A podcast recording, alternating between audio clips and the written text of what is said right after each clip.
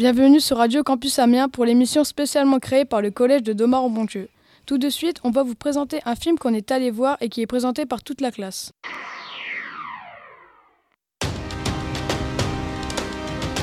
Chers auditeurs, bonjour. La classe de KB va vous présenter le dernier film qu'ils sont allés voir au cinéma, Le Vox, dans le cadre du dispositif Collège au cinéma, Oliver Twist. Nous allons tout d'abord vous parler du réalisateur du film, David Lean, qui a adapté au cinéma le célèbre roman de Charles Dickens en 1948. David Lean est né le 23 mars 1908 à Londres. Il est mort le 16 avril 1991 près de Londres. Il a réalisé dix films dont Oliver Twist. Dès le lycée, il s'intéresse au cinéma et à la photographie. Il ne se déplace jamais sans son Kodak et installe même un labo photo chez lui. Puis il se met à réaliser des films amateurs. À 19 ans, il participe à un tournage professionnel et se découvre alors une véritable vocation. David Lean a réalisé des films comme Ceux qui servent en mer en 1942 qui est reçu un succès immédiat. Lean va donc fonder une maison de production indépendante, la Cineguild, ce qui lui permettra de financer les sept réalisations suivantes dont Brève rencontre en 1945 qui va asseoir sa célébrité sur un plan international. Le pont de la rivière Kwai en 1957. Nous allons maintenant vous dévoiler le synopsis du film. Avant de commencer, une petite note de vocabulaire. Un synopsis, pour ceux qui ne connaissent pas le sens du mot, signifie le résumé du film. Il s'agit de révéler les grandes lignes du film. Au XIXe siècle, en Angleterre, il ne fait pas bon d'être orphelin et pauvre. Oliver Twist, âgé de 9 ans, est né et a grandi dans un hospice où il est constamment violenté et malmené. Il est chassé de l'hospice après avoir demandé une deuxième ration de gruau. Il se retrouve mis en apprentissage ou plutôt vendu à un fabricant de cercueils qui le maltraite. Il s'enfuit donc à Londres où il rencontre des petits pickpockets exploités par deux truands, Bill Sykes et le vieux Fagin. Enrôlé dans leur bande, le jeune garçon est arrêté pour un vol qu'il n'a pas commis. Sa victime supposée, le bienveillant Mr. Brownlow, veut prendre Oliver sous sa protection. Après de nombreuses mésaventures et péripéties, nous apprendrons que Mr. Brownlow est en fait le grand-père d'Oliver. Voici le portrait du héros du film, Oliver Twist. Oliver, héros du film, comme du roman de Charles Dickens, il a eu un parcours de vie très difficile. Il naît dans des conditions terribles, sa mère décédait peu de temps après sa naissance, le laissant dans l'hospice dans lequel il a vu le jour. On lui donna le nom d'Oliver Twist parce qu'un jour il a osé demander une ration de gruau supplémentaire. Il se fait renvoyer et vendre comme un apprenti chez un croque-mort. Là-bas, il sera maltraité. Il décide donc de s'enfuir jusqu'à Londres où il rencontre Fido, qu'il intégrera dans la bande des pickpockets dirigée par Fagin. Oliver est un personnage qui apparaît souvent comme victime du sort qui s'acharne contre lui. C'est un personnage innocent au visage angélique. Pour finir, place au micro-trottoir. Qu'ont pensé les élèves de 4B d'Oliver Twist? Quel a été ton moment préféré? Vers la fin du film, il y a plus d'action qu'au début. Les retrouvailles entre Oliver et ses grands-parents. J'ai trouvé ça très émouvant. Mon passage préféré, c'est quand Oliver se bat contre les vendeurs de cercueils. Est-ce que tu conseillerais ce film? Oui, il y a des moments drôles et très tristes. Ce film, c'est une histoire assez émouvante. Je conseille ce film car Oliver retrouve euh, sa famille. C'est une bonne aventure et on entre vite dans l'histoire. Chers auditeurs, j'espère que vous aurez apprécié cette émission et bon film.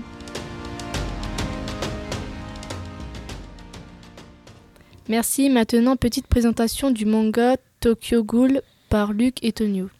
Bonjour, nous avons choisi de vous parler de Tokyo Ghoul, un manga plein d'actions très connu qui a été adapté en animé. Il fait partie des seinen, les mangas les plus violents. L'histoire débute dans Tokyo où vivent ghouls et humains. Kaneki Ken, le personnage principal, est pris en chasse par une goule et se fait attaquer sauvagement par cette dernière. Coup de chance, il reste en vie, la goule écrasée par une barre en métal. Kaneki, pour sa survie, se fait greffer des organes de goule et en devient une. Les ghouls ne peuvent manger que des humains et boire du café. Kaneki Ken, dégoûté à l'idée de manger des humains, se fait attaquer par une goule et se fait sauver par une personne. Il se lie d'amitié avec elle. Il rejoint donc son groupe de ghouls qui ne tue pas pour euh, se nourrir. Nous allons suivre son aventure en tant que ghoul. Si vous voulez en savoir plus, regardez l'animé ou lisez le manga. Maintenant, voici l'intervention de Sylvie Gosselin qui est venue nous présenter son métier.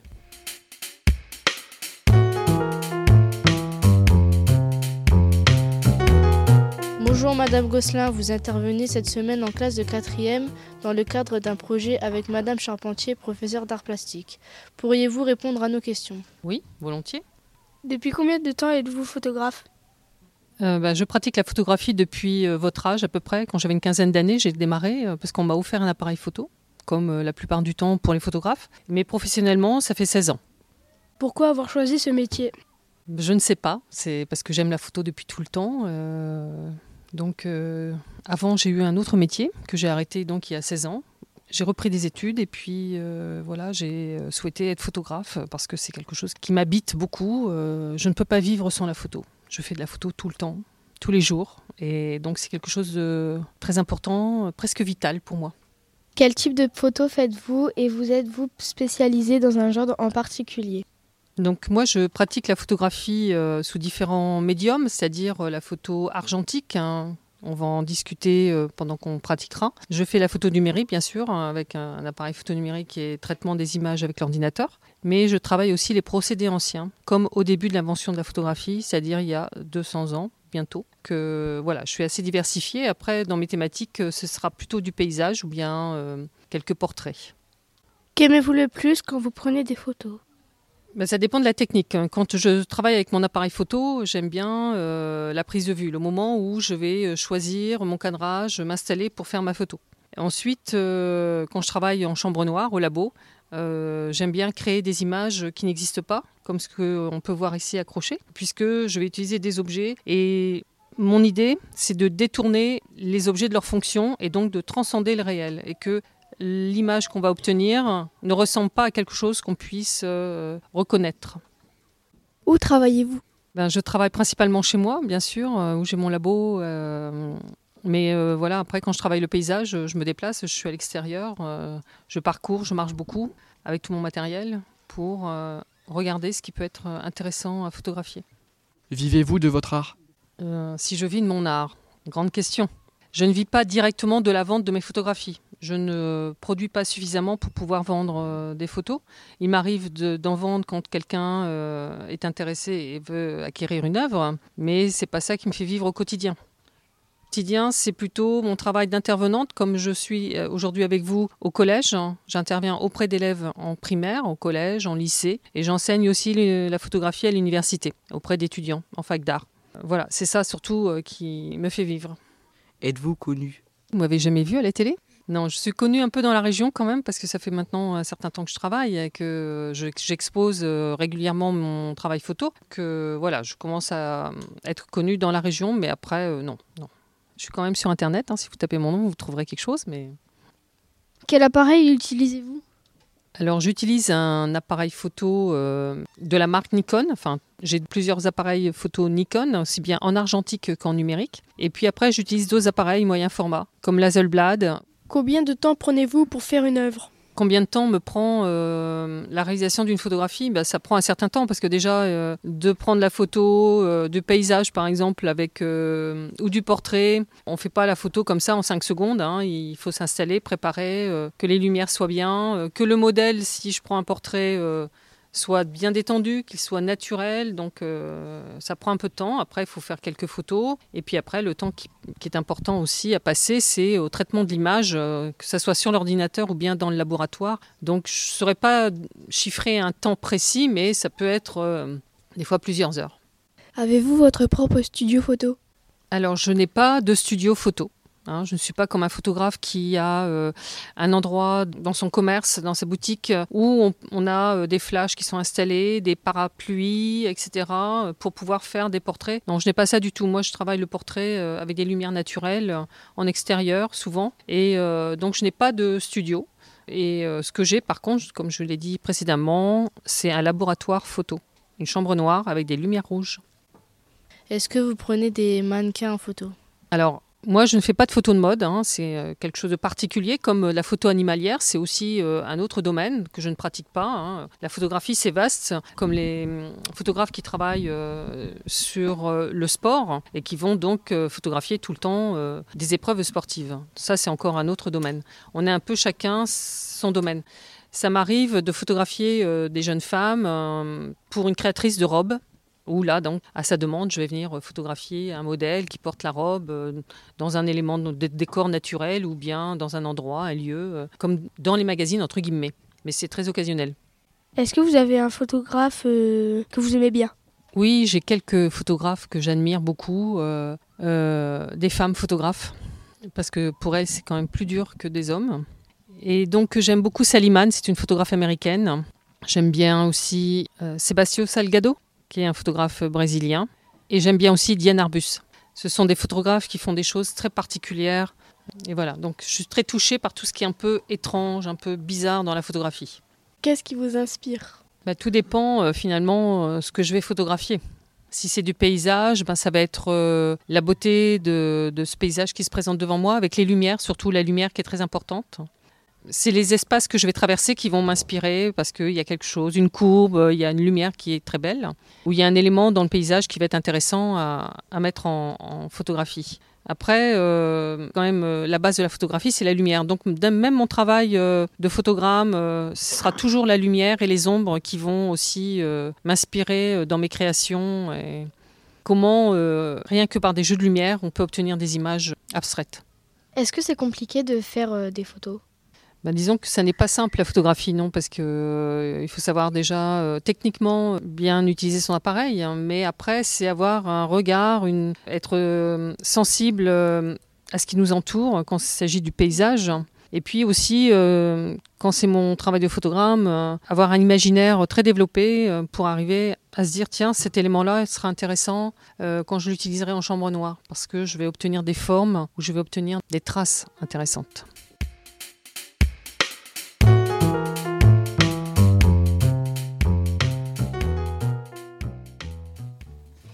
Merci. Enzo et Olivia vont vous présenter ce qui s'est passé à Amiens avec les Gilets jaunes. La manifestation des Gilets jaunes le 25 mai 2019 sur Amiens a démarré à la Haute-Oie vers 9h et s'est terminée au centre-ville vers 18h. La ville d'Amiens a été choisie car c'est la ville d'où est originaire le président de la République comme la première dame. Dans cette manifestation se trouvaient des personnes de tout âge ainsi que des enfants et des blocs. blocs. Les CRS qui sont venus pour protéger et encadrer la manifestation ne, ne venaient pas tous d'Amiens, ils venaient de plus haut dans la Somme. Plusieurs choses ont été cassées comme une caisse d'épargne durant les moments de tension entre les forces de l'ordre et quelques gilets jaunes. Merci. Maintenant voilà trois portraits de migrants réalisés par les élèves.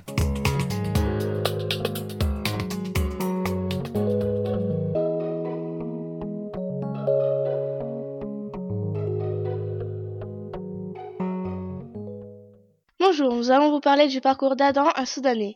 Il a 19 ans et il a dû quitter son village au Soudan après qu'il ait été attaqué, pillé et brûlé. Adam est coiffeur et il désire se rendre en France. Son voyage dure plusieurs années et il a parcouru environ 5000 km. Adam a traversé la Libye et l'Italie pour rejoindre la France. Il a utilisé la voiture, a marché et aussi la barque et le train. Les difficultés qu'il a rencontrées pendant son voyage sont la voiture qui est tombée en panne et le manque de nourriture et d'eau sur la barre. Adam est arrivé à sa destination. Depuis quatre mois, il attend sa demande d'asile.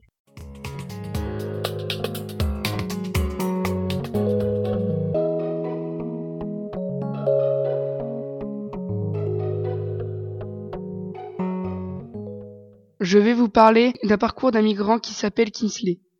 Il a 22 ans, il vit dans un bidonville au Cameroun. Le 27 mai 2004, il quitte son pays car sa famille devient de plus en plus pauvre. Il prend le bus pour rejoindre la capitale du Cameroun. Sur la route qu'il mène à Agende, au Niger, il a voyagé dans un camion ben. Après avoir traversé le désert, il essaye de rejoindre les îles Canaries en bateau, mais le bateau coule. Il arrive à rejoindre la rive du Niger. Il essaye une deuxième fois, il réussit à rejoindre les îles. Il prend l'avion pour rejoindre la France.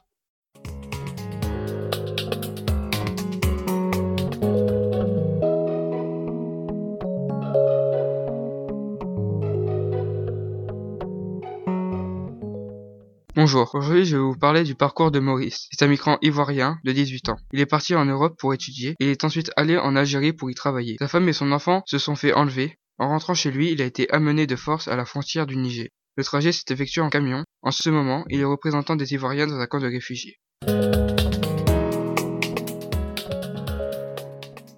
Merci. Maintenant, une petite partie écologique présentée par Julie et Maëlys. La préservation de l'environnement est l'affaire de tous. Vous aussi, vous pouvez agir au quotidien. Le midi à la cantine, si vous savez que vous n'aimez pas, prenez une plus petite portion.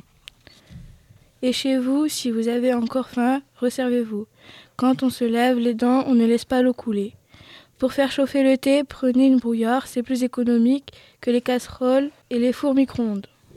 À condition de la remplir juste avec la quantité nécessaire. Séchez votre lessive à l'air libre. Certes, ça prend plus de temps, mais c'est plus économique. Le sèche-linge est un gros consommateur d'électrique, soit 14% de la consommation électrique de votre maison. Donc si vous voulez aider la planète, notez nos idées et utilisez-les. Au revoir et bonne journée. Merci. Maintenant, petite pause musicale pour clôturer la première partie de l'émission. Tout de suite, on écoule Miel de montagne. Nous sommes de retour dans l'émission des collégiens de Domar en Pontieux. Alicia et Baptiste vont vous présenter la Coupe du Monde féminine. Bonjour à tous, aujourd'hui nous allons vous parler de la Coupe du Monde féminine de football qui se déroulera du 7 juin au 7 juillet. 52 équipes participeront à cette Coupe du Monde. Le 7 juin, les 11 joueuses titulaires de l'équipe de France vont disputer leur premier match sous les regards de beaucoup de personnes. Nous allons vous parler de deux joueuses qui ont été sélectionnées en équipe de France pour disputer cette Coupe du Monde. Amandine Henry, capitaine depuis 3 ans, elle est âgée de 29 ans. Elle évolue au poste de milieu. Amandine Henry a eu 83 sélections en équipe de France. Elle a gagné trois fois la Ligue des Champions avec le club de l'Olympique lyonnais. Parlons à présent de la meilleure, attaquante du monde, Eugénie Le Sommer, âgée également de 29 ans. Cette année, Eugénie a marqué 73 buts. Dans toute sa carrière, elle a eu 153 sélections en équipe de France. Cette année, elle a gagné la Ligue des Champions avec l'Olympique lyonnais. Elle évolue au poste d'attaquante de pointe. Vous pouvez aller voir les matchs dans les stades ou sur TF1. En moyenne, les billets coûtent 31 euros. Merci à tous de nous avoir écoutés. Bonne fin de journée. Merci. On va parler maintenant des addictions aux jeux vidéo et au téléphone.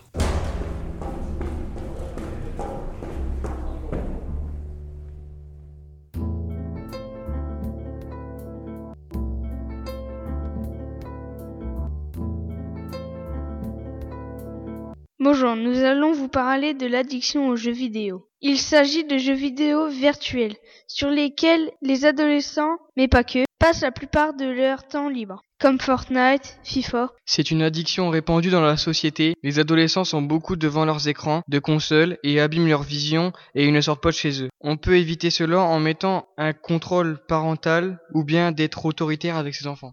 Les adolescents restent toujours devant les écrans, donc ne, ils ne sortent pas de chez eux. Liberté est donc restreinte. Les sources proviennent d'Internet et de commentaires sur le site du collège.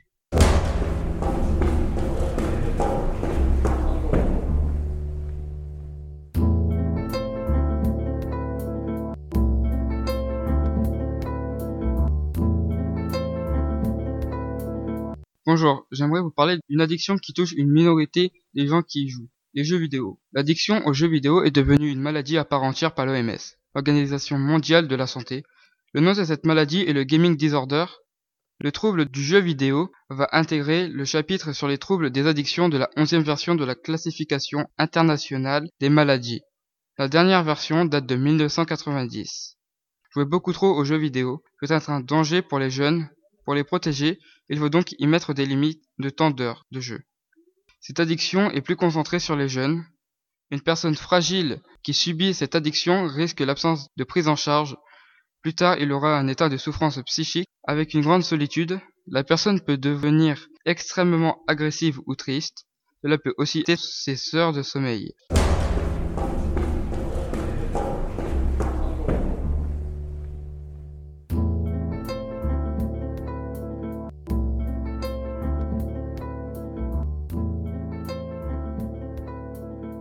Nous allons parler de l'addiction au téléphone portable. Elle est répandue dans toute la société car énormément de personnes, comme les enfants et les adultes, utilisent leur téléphone. Il est important de lutter contre cette addiction car il y a plusieurs dangers comme le risque de pédophilie sur les réseaux, le harcèlement, les arnaques, les sites payants, les ondes, le piratage et aussi de se couper du monde. 77% des personnes utilisent les réseaux. Nous pouvons lutter contre cette addiction. Il faut que les réseaux sociaux soient limités en respectant un certain âge. Il faut diminuer le temps d'écran par jour car il y a des excès d'utilisation. Il faut avoir une vie privée et faire attention à qui on parle car on peut tomber sur un pédophile ou encore sur des personnes qui arnaquent les gens via le téléphone. Nous devons donc apprendre à utiliser le téléphone de façon responsable et on connaît les dangers sur Internet.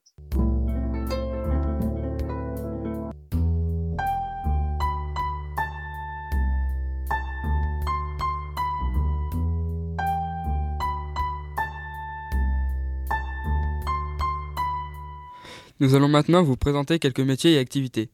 Félicien et Jade vont vous parler du métier de gendarme. Bonjour, aujourd'hui je vais vous présenter le métier de gendarme. Le gendarme est un militaire qui est sous-officier. Il peut avoir plusieurs rôles comme contrôleur routier, enquêteur judiciaire, etc. Selon les diplômes, les gendarmes, les gendarmes peuvent monter en grade. Plus vous avez de diplômes, plus c'est intéressant. Il y a plusieurs points positifs comme protéger et assurer la sécurité des Français. Mais les, gendarmes risquent leur vie et ne regardent pas leur, leurs horaires de travail. Pour tous ces efforts, les gendarmes ne sont pas forcément bien payés. Merci pour ces informations. Nous allons maintenant passer au métier d'animatrice pour jeunes enfants présenté par Camille et Célina.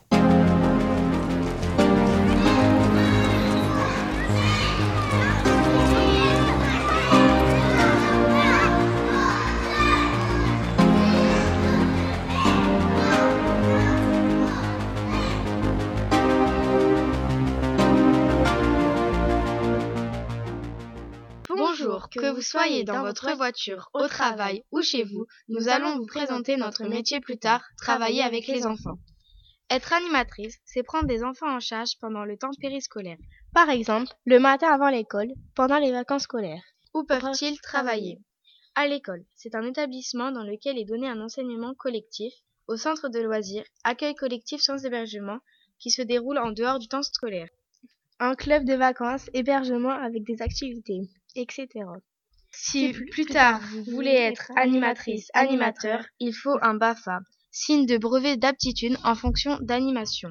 Merci de nous avoir écoutés. Bonne journée.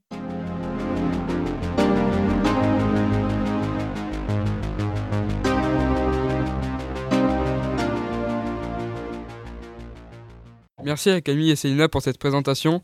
Nous allons maintenant laisser la parole à Julie pour l'explication de l'activité de JSP. Bonjour, aujourd'hui je vais vous présenter l'activité de JSP. Les jeunes sapeurs-pompiers, c'est 4 ans d'études et de manœuvres pour entrer chez les pompiers volontaires.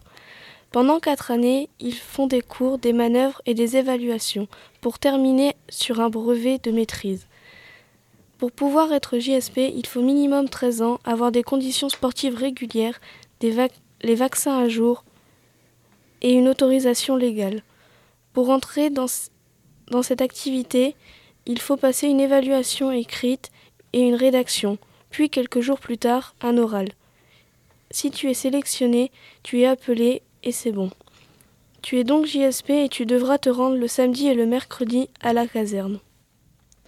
Merci pour cette chronique. Nous allons maintenant vous parler, vous reparler de trois migrants différents.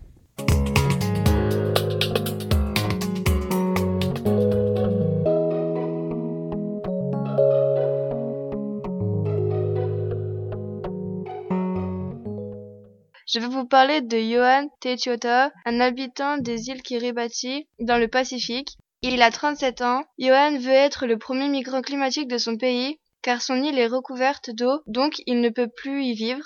Il est parti en Nouvelle-Zélande, il a traversé 4481 km en bateau, mais lorsqu'il est arrivé en Nouvelle-Zélande, les habitants ne voulaient pas de lui. Il a donc intenté un procès à la cour d'Auckland, on lui a retiré son visa, il est devenu un migrant illégal. Pour les Néo-Zélandais, il ne risquait rien sur son île, donc ils l'ont renvoyé dans son pays. Bonjour à tous, Aujourd'hui, je vais vous raconter le parcours de Madran, qui a 37 ans. Il est indien. Maïdran a un jour été appelé par une personne pour aller travailler au Qatar. Il a été payé 10 000 roupies, qui pour lui était une énorme somme qui fait environ 250 euros. Au Qatar, il est devenu technicien de surface. Il est parti en avion. Il a parcouru 4250 km pour arriver au Qatar. Cela a duré quelques heures. Il a été accueilli, nourri et hébergé. Aujourd'hui, il gagne peu d'argent et en envoie une grande partie à sa famille en Inde.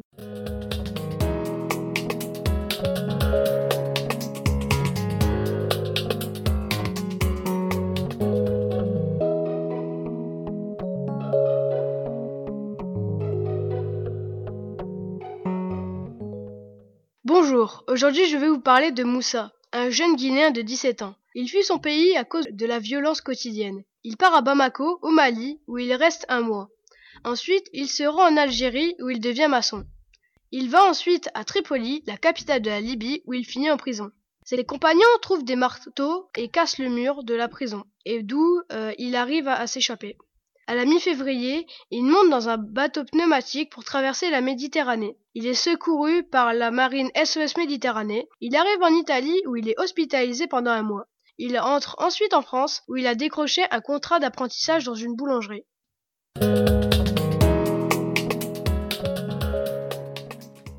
Merci d'avoir suivi la classe de 4e B du collège Val-de-Nièvre de Domar-en-Pontieux. Cette émission a été réalisée avec l'aide de Nicolas Ossiwa de Prolific Records pour la musique et d'Hugo Brisset, journaliste à Radio Campus. Merci à Pierre Druot à la technique.